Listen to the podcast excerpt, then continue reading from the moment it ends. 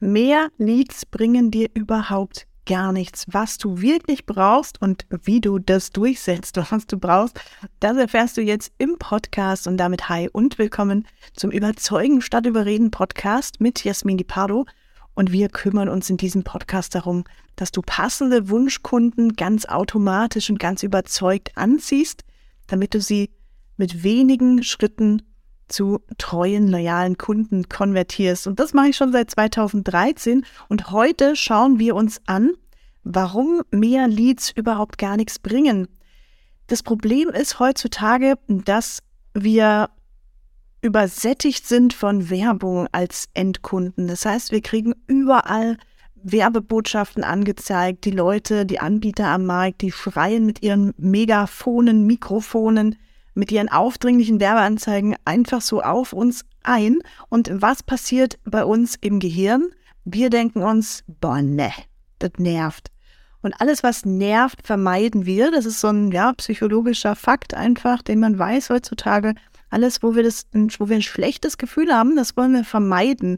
Das ist die Vermeidungsstrategie oder die Vermeidungstaktik auch. Und deshalb, was du wirklich brauchst, sind nicht mehr Leads in deiner Pipeline. Denn diese Leads sind im allermeisten Fall sehr, sehr kalt, manchmal vielleicht so ein bisschen angewärmt schon, aber es ist ultra schwer, dass du diese Leads in deiner Pipeline, dass du die heiß bekommst, dass sie richtig Bock haben, mit dir zusammenzuarbeiten.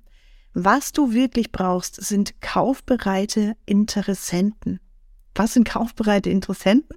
Das sind Menschen, die überzeugt sind schon von dir und deinem Angebot, die überzeugt sind, dass du so der richtige Begleiter für sie bist, auch auf dem Weg zu ihrem Ziel, was auch immer das sein mag, und die jetzt einfach noch so diesen letzten Schubs brauchen, um tatsächlich mit dir das Geschäft abzuschließen. Und drei Schritte habe ich dir heute mal mitgebracht, was du brauchst, um kaufbereite Interessenten anzuziehen. Und da haben wir den ersten Schritt. Der erste Schritt ist, du brauchst einen passenden Purpose Pitch, ein Purpose, ein Werteversprechen, um damit Aufmerksamkeit zu erzeugen. Wenn du die Aufmerksamkeit hast, dann hast du schon mal so diesen ersten Schritt gemacht. Die Menschen hängen jetzt quasi an deinen Werbelippen, wenn man mal so sagen will, äh, sind ja gespannt, was dann noch mehr kommt. Die sind jetzt erstmal aufmerksam, was jetzt als nächstes passiert. In diesem Werteversprechen, Purpose Page, wie auch immer du das nennen möchtest, ist jetzt nicht gemeint, dass du rausgehst in den Markt und sagst, so, ich habe das beste Angebot, kauf bei mir sondern dass du ja in einer schönen Botschaft einfach rüberbringst, was sind deine Werte, wofür stehst du als Unternehmen auch, was kann man bei dir erwarten. Auf der Headline oder äh, Quatsch, auf der Webseite ist es meistens so die Headline auch, wo man versucht, das reinzupacken. Also der Purpose Pitch ist in der Regel sind es so zwei, drei Sätzchen. Und dann speckt man das ganz knapp ab und packt es als Header auf die Webseite. Ist dann ja so dieser Einzeiler direkt oben auf der Webseite. Ne? Und da sagt man oft auch, dass man da anspricht Problem, Lösung, Ergebnis. Also was ist das Problem, das du löst für den Kunden? Was ist deine Lösung, mit der du das Problem auch löst? Und was ist das Ergebnis, was der Kunde erwarten kann? Da gibt es richtig schöne Wege, richtig einfache Wege auch, wie man das erstellen kann. Wenn du da Fragen dazu hast, schreib mir gerne auf LinkedIn eine Nachricht. Aber wir können das gerne uns auch mal zusammen anschauen. Und dann haben wir den zweiten Schritt. Der zweite Schritt ist, nachdem wir jetzt die Aufmerksamkeit erzeugt haben, dass wir hingehen und sagen, so, jetzt haben wir, jetzt erhöhen wir das Interesse, jetzt ziehen wir den Kunden so richtig oder den Interessenten so richtig an die Angel. Na, der hängt jetzt so, der schwimmt wie so ein Fischchen im Wasser und unsere Angel hängt äh, ins Wasser. Und der, der Interessent ist bei dem, in der, im ersten Schritt so weit, dass er sagt, oh lecker, da ist aber ein leckerer Köder, mal gucken, was mit dem so passiert. Und jetzt holen wir den an den Haken tatsächlich. Ne? Also, zweiter Schritt, den du gehen solltest, ist, dass du dir eine spannende Produkt-Mehrwert-Story erstellst. Das klingt komplizierter, als es ist. Ich habe da ein Sieben-Schritte-Framework, was du von mir bekommen kannst in der Zusammenarbeit. Da erstellen wir das auch gemeinsam, beprüfen auch immer noch mal, ist es wirklich so die Story, die jetzt auch die Kunden überzeugt, die das Interesse erweckt oder wo müssen wir noch so ein bisschen nachschrauben. Das erstellen wir immer gemeinsam in der Zusammenarbeit. Wichtig ist, diese Produkt-Mehrwert-Story ist eine, ja, eine Art, wie du dein Unternehmen präsentierst, dein Angebot präsentierst, auf sehr einfache Weise. Und wenn du das mal gemacht hast, dann kannst du das benutzen für die Webseite, für dein Marketing, für die Newsletter, für Videos, die du drehst, für Blogbeiträge. Also wenn du einmal diese Struktur durchschaut hast, weißt du genau, wie du mit deiner Zielgruppe kommunizieren musst, damit sie begeistert ist, damit du das Interesse erhöhst. Und wenn du jetzt nochmal ans Angeln denkst, an diesen äh, Fisch, ich bin ja super gerne mit dem Kajak auch unterwegs, da kann ich mir das immer super gut vorstellen, wie die Angel da ins Wasser hängt und der Fisch ist jetzt beim zweiten Schritt so weit, dass er in den Köder beißt. Er hängt jetzt an der Angel. Jetzt ist er noch so ein bisschen zögerlich, weil er ist zwar ja aufmerksam, ne, er hat Interesse jetzt auch an deinem Angebot, aber so wirklich wissen, ob das so das absolut Richtige für ihn ist. Er hat schon noch Zweifel. Das heißt, der Fisch zappelt jetzt so ein bisschen an der Leine hin und her. Und was brauchen wir jetzt als dritten Schritt? Wir brauchen einen, einen ja, geeigneten Content, der Vertrauen aufbaut. Da ist mal völlig wurscht, ob du das als Podcast machst, als Video, als Text, auf Social Media, Blogbeiträge, Flyer geht auch, Zeitungsartikel. Also da ist der Kanal völlig egal. Wichtig ist, dass der Content geeignet ist.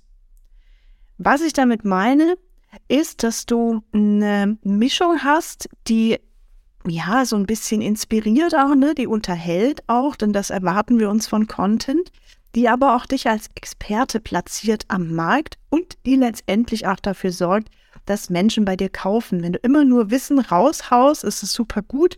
Trotzdem werden da nur sehr wenige Leute anfragen. Man braucht da die richtige Strategie. Auch die schauen wir uns im Trainingscamp genauer an zusammen, erarbeiten die ganz individuell für dich. Also wenn du da Bock drauf hast, wirklich künftig Kunden anzuziehen, weil sie überzeugt sind, anstatt dass du rausgehen musst und sie immer überzeugen musst, quasi überreden musst auch, dann schreib mir da gerne Nachricht oder geh auf meine Website www.inotech.de und dann hast du bald auch solche Ergebnisse wie zum Beispiel die Anni. Anni Vogt ist Bildungsdienstleisterin und sie sagt, seit der Zusammenarbeit hat sie so viele Registrierungen wie noch nie. Haben vorher sehr viel Werbeanzeigen auf Instagram auch geschaltet, die dann auf der Website gelandet sind und dann hat niemand sich registriert für ihr Produkt.